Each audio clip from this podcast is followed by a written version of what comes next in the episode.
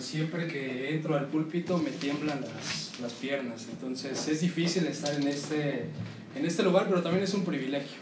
Es un privilegio poder abrir la santa palabra de Dios y ver qué es lo que ha revelado para nosotros, para nuestras vidas y qué es lo que pide de nosotros. Abrimos nuestras Biblias, por favor, en la primera epístola de Pedro, capítulo 1. Primera epístola de Pedro, capítulo 1. Los niños, ¿ya no hay niños o sí niños? ¿Ya se fueron todos? Ok, entonces hay niños, los que queden, váyanse a su, a su clase, si se van a quedar aquí adelante. Eh, abrimos nuestras Biblias entonces en la primera epístola de Pedro, capítulo 1. Solamente para recordar lo que hemos venido estando, estando viendo, no quisiera hacer un repaso general, sino más bien, no quisiera hacer un repaso más bien minucioso, sino solamente algo general. Hacia quién estaba dirigida la, la carta del, la primera epístola más bien del apóstol Pedro, y es hacia los expatriados en el Ponto, Galacia, Capadocia, Asia y Bitinia. No sé si, si recuerden esta parte, pero Pedro escribió a, a personas perseguidas por el emperador Nerón. Entonces ese es el contexto en que fue escrita esta carta, personas en persecución, en peligro de su vida, todo por creer en el Evangelio.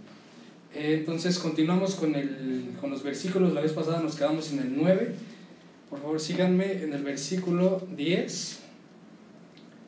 Vamos a estudiar hoy minuciosamente del 10 al 12, pero perdón, por favor todos en el versículo 6. Desde ahí vamos a comenzar para tener un poco del contexto inmediato de la carta. Y dice, en lo cual vosotros os alegráis, aunque ahora por un poco de tiempo, si es necesario, tengáis que ser afligidos en diversas pruebas, para que sometida a prueba vuestra fe, mucho más preciosa que el oro, el cual, aunque perecedero, se prueba con fuego, sea hallada en alabanza, gloria y honra cuando sea manifestado Jesucristo. A quien amáis sin haberle visto, en quien creyendo, aunque ahora no lo veáis, os alegráis con gozo inefable y glorioso obteniendo el fin de vuestra fe, que es la salvación de vuestras almas.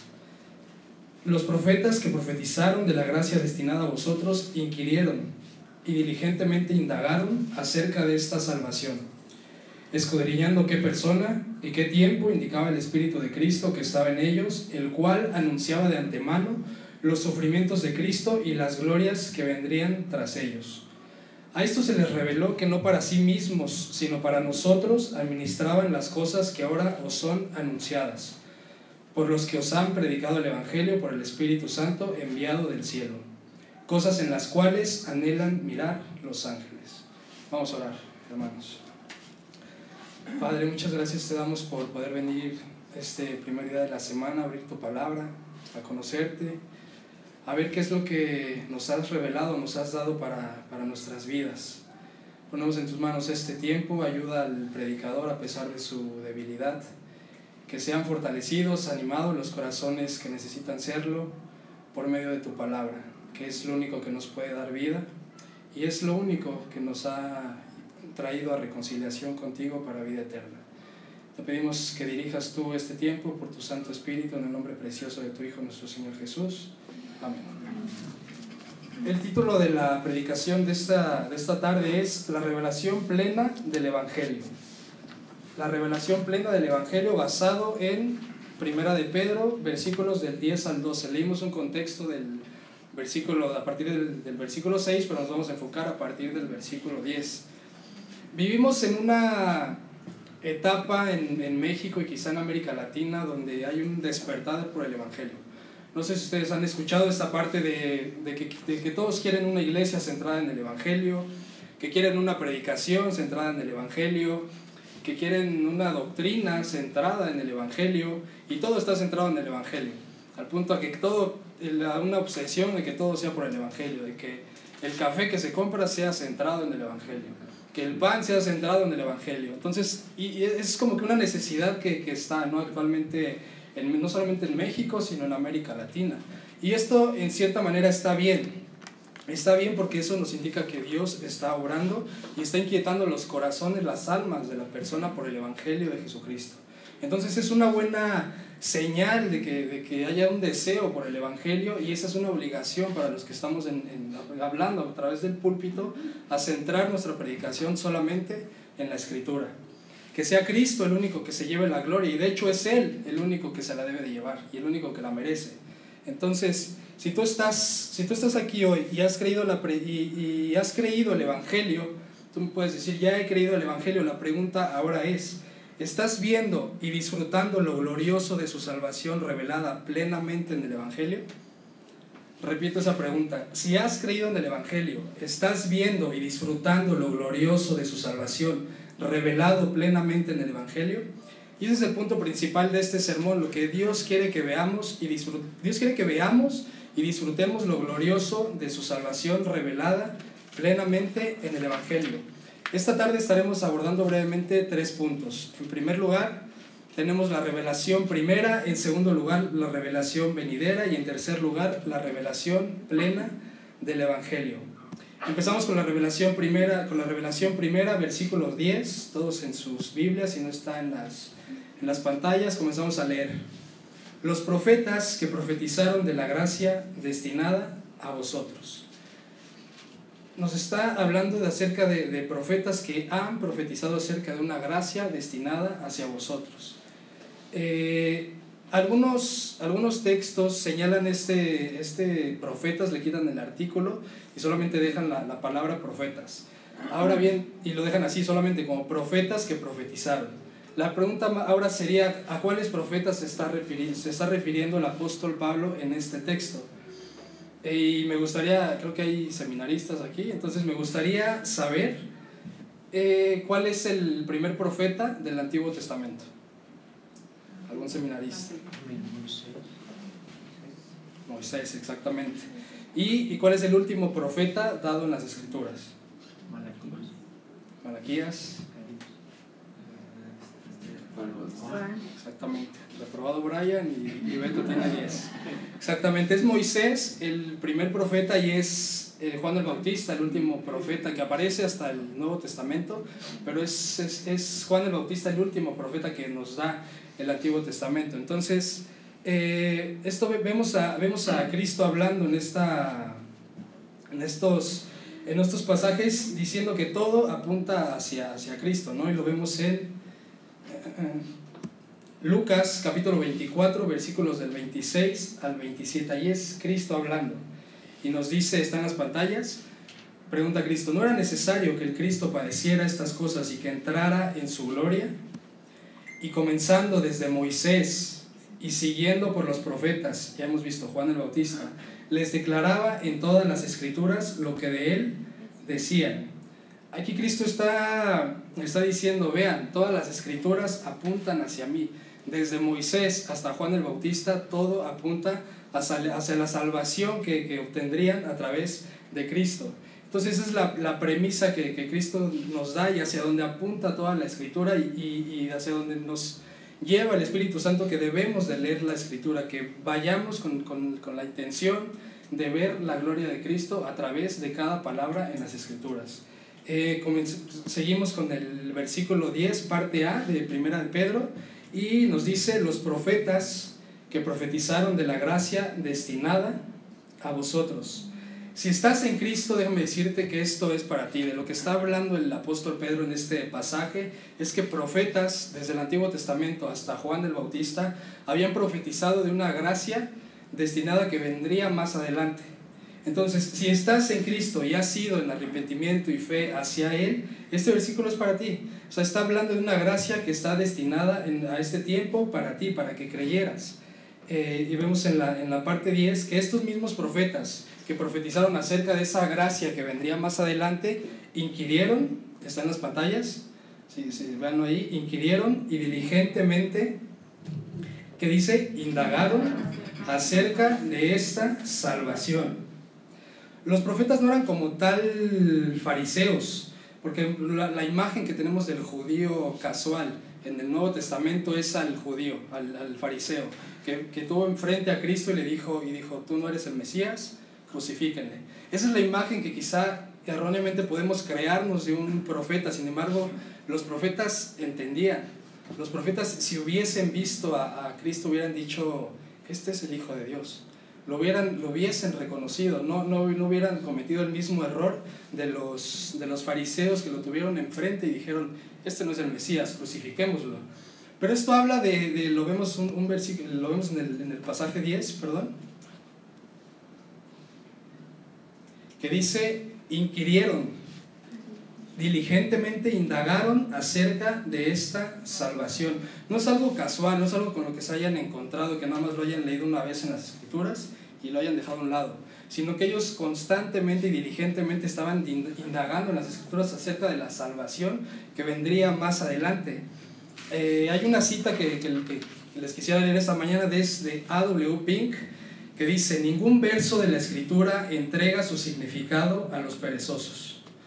Esa es la, la premisa que nos da A.W. Pink y es, es, lo que yo quisiera preguntar en esta mañana a, a ustedes, ¿no? Que es, es cómo, se, cómo se exponen a las escrituras, con la, con la idea de ver la gloria de Dios o solamente de una manera perezosa, porque tenemos que leerla, porque eso dicen en la iglesia que eso se tiene que hacer para, para el buen cristiano, y realmente nos estamos perdiendo de la gloria que podemos ver en las, en las escrituras. Entonces, no veamos de esa manera la, la, la, escritura, sino vayamos con una intención gloriosa de, de ver su, su, gloria, ¿no? Y sí que sea momento de reflexionar cómo estamos viendo la, escritura, si, si la vemos para ver la gloria de Dios o es solamente un libro más, un libro muerto que no significa nada para nuestras almas. Nosotros tenemos la revelación plena de, del Evangelio y así lo dice eh, Mateo 13, capítulo 17, están las pantallas que dice, porque de cierto os digo que muchos profetas y justos desearon ver lo que veis y no lo vieron, y oír lo que oís, ¿y qué dice? Y no lo oyeron. Y no lo oyeron. O sea, los profetas estaban deseando, dice, dice, dice Cristo, deseaban ver lo que ahora ustedes han visto en Cristo y no lo vieron. Desearon escuchar lo que ustedes han oído y no lo escucharon. ¿Por qué? Porque era algo reservado más adelante. Y eso es lo que podemos ver en el punto número, punto número 2 del versículo 11 del versículo. Vamos a leerlo. Dice, escudriñando en las pantallas, ¿qué persona y qué tiempo indicaba el Espíritu de Cristo que estaba en ellos, el cual anunciaba de antemano los sufrimientos de Cristo? Aquí continúa el apóstol Pedro con el tema de escudriñar. Ellos querían saber qué tiempo, ellos querían saber qué persona sería, la manera en la que Dios traía, traería salvación a la humanidad. Ellos constantemente ya, ya usó que diligentemente este, buscaban en las, en las escrituras, inquirían, y ahora nos, nos da la palabra escudriñando. Es, esto nos, nos indica que, que, que, deseosos de saber qué era lo que estaba revelando Dios, ellos buscaban en las escrituras para ver en qué tiempo y, y cómo sería la persona en la que Dios se manifestaría para la salvación de los hombres. Eh, y, y, y, esto nos, nos, nos, nos puede llevar a, a decir que, o sea, realmente que todos, todos sin Cristo es igual a nada.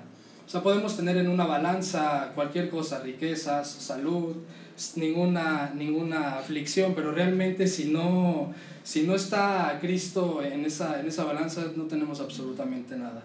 Podemos decir, yo tengo salud, tengo una buena familia, tengo una buena estabilidad económica y no tengo ningún problema, pero no tengo a Cristo, entonces eso significa que no tenemos absolutamente nada. Es Cristo la mayor posesión que podemos llegar a obtener y es de lo que se trata a lo largo de todas las, de todas las escrituras. Todas las escrituras apuntan hacia el glorioso Evangelio de Cristo y es lo que ahora tenemos revelado en su palabra. Eh, continuamos con el, con el versículo, ven en las pantallas el, versículo 11 nos dice acerca del Espíritu de Cristo. Esto como tal no se, no se refería a, al Espíritu Santo que, que del, del, Antiguo Testamento, ¿no? sino nos habla que Cristo desde el Antiguo Testamento daba testimonio de sí mismo, o sea, es Cristo revelándose a sí mismo, pero a su vez es ese mismo Espíritu que guardaba a los profetas de, de que ellos escribieran tal cual lo que, lo que, lo que él quería que, que dijera. Esto se le conoce como la revelación plenaria. La revelación plenaria que es, que es Dios y el hombre dándole, dándole el mensaje, revelando lo que, lo que quería que conociésemos sin equivocación.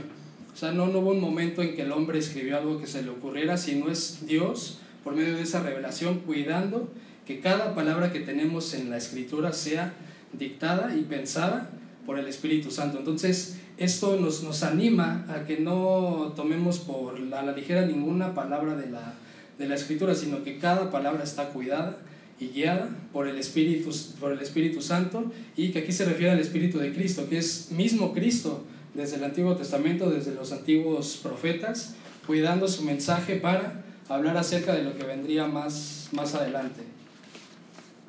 Lo vemos en, en anunciaba, perdón, continuamos con el versículo, el cual anunciaba de antemano los sufrimientos de Cristo. Esta es una palabra complicada, el verlo de los, de los sufrimientos de Cristo, porque regularmente se piensa que todo viene, que, que estando en, en, Cristo automáticamente se, se, termina todo, ¿no? Ya viene estabilidad y demás, pero sin embargo nos habla de que hay sufrimiento y, el cual fue profetizado también para Cristo, dice, el cual anunciaba de antemano los, los sufrimientos que vendrían en Cristo. ¿Se dan cuenta de esta palabra, sufrimientos, en plural? No está hablando solamente de un sufrimiento, sino de varios sufrimientos que acontecerían en la vida de, de Cristo para, para, para, la, para, el tiempo que estuviera aquí en esta, en esta tierra. Y acerca de los sufrimientos a los que se refiere el, el, el apóstol Pedro, es de todas las aflicciones que tuvo, que tuvo Cristo. Él tenía dolor, tenía sufrimiento al ver que las personas estaban sin, sin, sin Él, o sea, que rechazaban su mensaje, especialmente el pueblo judío, ¿no? que vemos que estuvo delante de Él y todos decidieron rechazarle. Pero sin duda el mayor sufrimiento y, y, el, sufrimiento al que se refería el texto es al sufrimiento de morir colgado en una cruz. Ese es el, la mayor prueba quizás o definición de alguien si nos preguntase qué es el sufrimiento, es, es el Hijo de Dios, es el, el, el Rey de, de, todo, del universo, crucificado en una cruz. Crucificado pero ofreciendo perdón y salvación por medio de ese sacrificio al pecador, a cualquiera que se, que se acerque a Él en arrepentimiento y fe. Entonces vemos que hay un sufrimiento, pero eso no se queda ahí no se queda solamente en que es sufrimiento, sufrimiento, sufrimiento y pobre, pobre de él, ¿no? Sino la intención de, de Pedro es, es mostrar que no, que no solamente es esta parte A, ¿no? Y lo vemos más adelante en el versículo, continuando con el, con el verso 11, dice, y las glorias que vendrían, ¿qué dice? Tras ellos. De igual manera, el apóstol nos está, dando, nos está hablando en plural de unas glorias que vendrían más adelante. ¿A qué se refiere? Número uno, a su resurrección. Número dos, a su ascensión. Y número tres, a la sesión a la diestra del Padre. Todo eso sucedió después de las aflicciones que vendrían antes. Cristo tenía que padecer, pero más adelante vendrían glorias igual, en plural, que, que, que sería tener el, el, reino de todos. O sea, Dios le ha dado a, a, Cristo el, el poderío de todo, de todos los reinos, de todas potestades. Cristo es el rey del, del, del, universo, no hay nada que no esté sujeto a él. Así que resurrección, ascensión y sesión a la diestra del Padre. Todo eso sucedió y todo eso sucede en, en Cristo cuando, cuando, Cristo reina en el corazón de cada creyente. Eso no es abierto para, para cualquiera, sino es para toda persona que ha ido a Cristo en arrepentimiento y fe.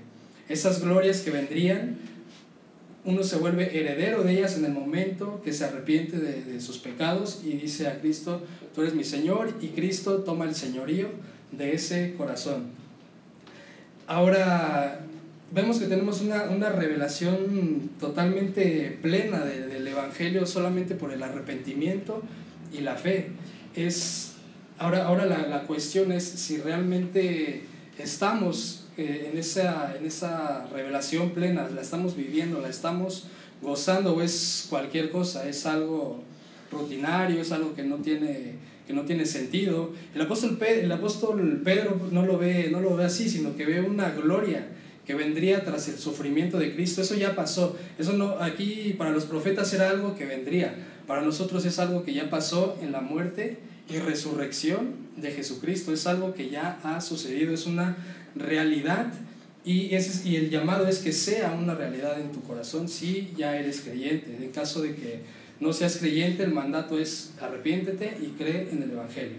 Ese es el mandato para quien todavía estas glorias no sean una realidad en su vida. Así que, que nos quedamos con, con, eso de los profetas que, que lo vieron a, a, futuro y los profetas deseaban ver lo que ahora nosotros vemos, que para nosotros es algo que ya sucedió y con eso pasamos al punto número 3, que es la revelación plena del Evangelio. Versículo 12. A estos se les reveló que dice que no para sí mismos, sino para quién? Para nosotros administraban las cosas que ahora os son anunciadas. Ese administrar también se refiere a, un sentido de, de, administrar. Los profetas administraron en el Antiguo Testamento de que vendría un rey, y lo estamos viendo en nuestra serie del libro de Daniel, que vendría un rey para gobernar totalmente y tener señorío sobre todo. Era, esa era la, la premisa del, del, Antiguo Testamento, pero dice que no era para sí mismos, o sea, no era para el, para el Antiguo Testamento, para Isaías, Jeremías, para Daniel, lo que, lo que ellos estaban anunciando. Ellos solamente ministraban lo que vendría más adelante. Así que si, si hoy, insisto, el objetivo es que veamos en el punto principal lo glorioso que es el Evangelio y la revelación plena de la que somos merecedores si hemos creído en el Evangelio. Eh, en, esta, en esta circunstancia estamos mejor, estamos mejor que, que Isaías, que Jeremías, estamos en una posición privilegiada a comparación de ellos. Quizás ellos ahora ya lo entiendan, quizás ellos ahora, ahora que ya están en presencia del Señor vean todo lo que, lo que Dios ha hecho, su plan redentor en camino y digan, wow, ¿cómo puede ser que ellos más bien sabían, lo que no sabían era cómo, pero ellos decían, de alguna manera Dios en su sabiduría va, va a reconciliar al pecador con él mismo. ¿Cómo va a ser? ¿En qué tiempo? Eso era lo que ellos indagaban, pero sin embargo ellos no, no, lo, no lo vieron. En ese sentido estamos en una posición mejor nosotros que, que cualquiera de ellos, de esos profetas, ¿no? Y lo vemos en, el, en la parte número 2 de ese versículo que dice, por los que os han predicado el Evangelio por el Espíritu Santo enviado del cielo, cosas en las cuales anhelan mirar los ángeles. Nos vamos a quedar en la, en la, en la primera parte de, de, este, de este versículo que nos dice que, que es por el Espíritu Santo que, que, es predicado ese, ese Evangelio, ¿no? por los que os han predicado el Evangelio. No sé tú cómo hayas llegado a, a Cristo, no sé tú cómo hayas llegado a, al Evangelio, a una iglesia, pero, pero nos, nos, nos es decidido que esa obra es por parte del Espíritu Santo. Si te invitó un amigo, si te invitó este, algún conocido, algún familiar, no es casualidad que tú hayas dicho, está bien, esta, esta, tarde, esta tarde sí voy a ir, ya para que dejes de molestar. Es, vemos que es una obra, algo que, un plan que no estaba desde que tu conocido te invitó a la iglesia, sino es un plan que ya había sido anunciado, que vendría una salvación y sería anunciada por todos los que predican en el Evangelio, los que predican el Evangelio. Y ese no es un llamado solamente desde aquí, desde el púlpito, que desde luego lo tenemos que hacer, sino ese es un llamado para la iglesia.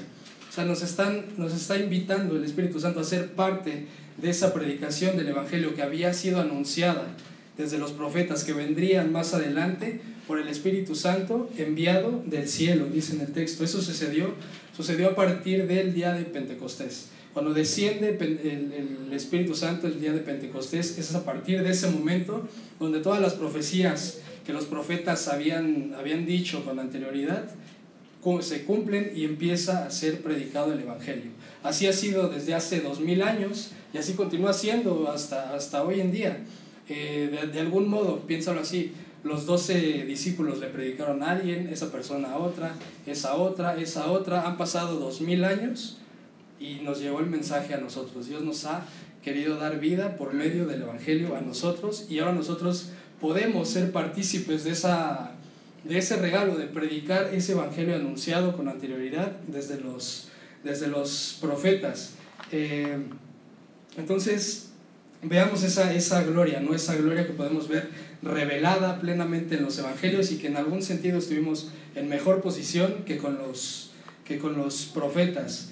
Eh, vemos, esto, no, esto es una, no es una cuestión de capacidad de nosotros, sí debemos decir diligentes como lo veíamos con los profetas, ellos inquirían, diligentemente investigaban cómo iban a suceder las cosas, no es un llamado que el Espíritu Santo sin abrir la Biblia te va a decir cómo, cómo hablar de la palabra de Dios, sino que es el Espíritu Santo quien hace efectivo el evangelismo hasta el día de hoy. podemos tener una excelente capacidad de, evangelismo, pero si el Espíritu Santo no mora en nosotros, no estamos llenos de ese Espíritu a través de su palabra, entonces es muerta ese, ese evangelismo que quizá queramos hacer, ¿no? Sino es, ese es un trabajo del Espíritu Santo, porque su causa, es su obra, es su justicia y es su plan. Y, en verdad, o sea, quizá olviden todo lo que he hablado hasta este momento, ¿no? Pero sí no, me, no, me, no quisiera que, que perdieran el enfoque, que perdieran del enfoque esto. Somos realmente privilegiados si estás en Cristo de haber conocido el Evangelio. Es el plan sabio de, de Dios que desde la eternidad planeó reconciliar una creación enemistada, apartada, que solamente estaba este, pensando en hacer su, su voluntad. Él la, él aparta y la salva. Eres, si estás en Cristo, eres parte de ese plan redentor, de ese plan eterno revelado en Cristo para todo aquel que creyera, para que sea, para que fuere salvo. Y, y vemos ese cumplimiento en Cristo. Insisto con esa misma idea, si realmente, si, si tú en esta tarde tienes a Cristo, tienes absolutamente todo. No sé, si, no sé por cuál carencia sea por la que estés pasando, pero si, si tienes a Cristo, tienes absolutamente todo, la, la, la mayor posesión que pudieses haber adquirido. Vemos que esto no es una casualidad, no es algo que se haya proclamado o anunciado con, con poco tiempo, sino es algo que ya se viene hablando con, con anterioridad y te lo voy a mostrar. Eh, en 1500 años se ha hablado en Miqueas 5.2 que Jesucristo nacería en Belén. En el Salmo 72.10 que magos vendrían a, darle obsequios. En Jeremías 31.15 que, que lo matarían a los niños en los tiempos de Herodes. En Isaías 40.13 que, que, precedería, que precedería un mensajero anunciando la venida de Cristo. En Malaquías 3.1 habla de un mensajero de igual manera que es Juan el Bautista, que precedería a Cristo. En Isaías 9.1 habla de un ministerio que comenzaría, que su ministerio de Cristo comenzaría en Galilea. En Isaías 35 del 5 al 6 habla de milagros de los que Cristo haría. Darle, darle vista a los ciegos, a los mudos hablar, a los paralíticos levantar. En el Salmo 78.2 habla que Jesucristo usaría parábolas. En Zacarías habla que, que, Jesucristo entraría montado en un asno hacia Belén. En el Salmo 118, 22 habla que los judíos lo rechazarían. En el Salmo 41, 9 habla de que sería traicionado. En Zacarías 11, 12 habla de que sería vendido por monedas de plata. Y así podemos seguir a través de toda la escritura apuntándose a la vida y obra de Jesucristo. Y esa es una, esa es una obra que, que tenemos hoy, que tienes hoy tú a tu alcance si Cristo está, está en ti. Continuamos con la, con la, parte, de, con la parte B del, del versículo 12 para finalizar. Y dice, cosas en las cuales anhelan mirar los ángeles. Yo no sé tú, pero yo en algún momento he querido volar. Ese ha sido como que un deseo de tener alas como los ángeles, ¿no? Porque es la idea que tenemos. Los ángeles vuelan. Y más ahorita con el tráfico y demás, es como más lo pienso, me gustaría volar. Entonces vemos que hay un cierto anhelo del ser humano hacia, que hacia, hacia querer ser como ángeles. Sin embargo, vean lo que nos dice la escritura. Los ángeles anhelan mirar lo que Dios está haciendo por nosotros. Vimos que los profetas decían cómo Dios lo va a hacer, en qué tiempo, quién va a ser. Y vemos a los ángeles en el cielo diciendo, wow, o sea, cómo Cristo, cómo, cómo Dios en su eterna sabiduría ha traído arrepentimiento y fe y ha guardado un pueblo para reconciliarlo con sí mismo. Veamos esa, esa, esa, de, ese privilegio que realmente que tenemos cuando vamos al Evangelio. Si aún no has puesto tu, tu vida y tu arrepentimiento y fe en Cristo, hoy es hoy el, el, la orden de que, de que entregues a Cristo el señorío de tu corazón. ¿Cómo podemos concluir este, este mensaje? Hemos visto que tenemos una revelación plena, revelada por medio del Evangelio de Jesucristo. No convirtamos esa revelación en una gracia barata. Era lo que, lo que, lo que ayer platicaba con, con, con los jóvenes. Solamente no, no, no, no tomemos esa revelación, esa justificación de Cristo y dejemos a un lado lo que viene más adelante, que es la santificación y más adelante la glorificación. Actualmente estamos en el tiempo de la santificación.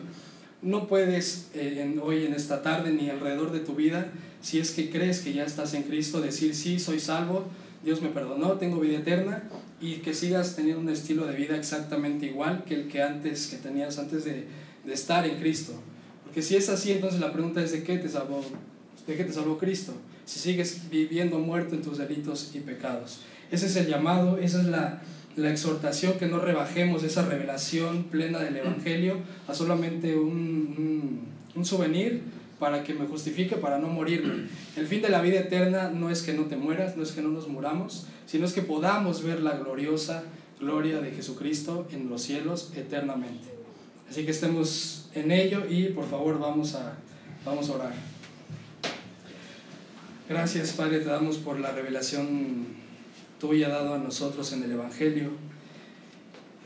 Es el mensaje más espectacular que, que, jamás algún hombre pudiese escuchar y que has tenido a bien revelarlo hacia nuestros oídos, hacia nuestros corazones, poder reconciliarnos con un Dios santo, porque tú eres santo, nosotros no somos santos, tú eres justo, nosotros no somos justos, y de ninguna manera hubiésemos podido alcanzar esa salvación, hubiésemos podido alcanzar esa reconciliación contigo, si no es por medio de la gracia y bondad y misericordia que nos has dado por medio de tu Hijo nuestro Señor Jesucristo. Ayúdanos a crecer en entendimiento, a conocerte cada vez más, a poder ver tu gloria cada vez que vayamos a las Escrituras. Que podamos decir, sí Señor, yo he creído en ti, tú eres el Mesías y gracias a ti es que tengo vida eterna. No para solamente no morir, sino para poder conocer, conocerte y gloriarme en ti eternamente. Te damos gracias por tu Evangelio en el nombre precioso de tu Hijo nuestro Señor Jesús. Amén.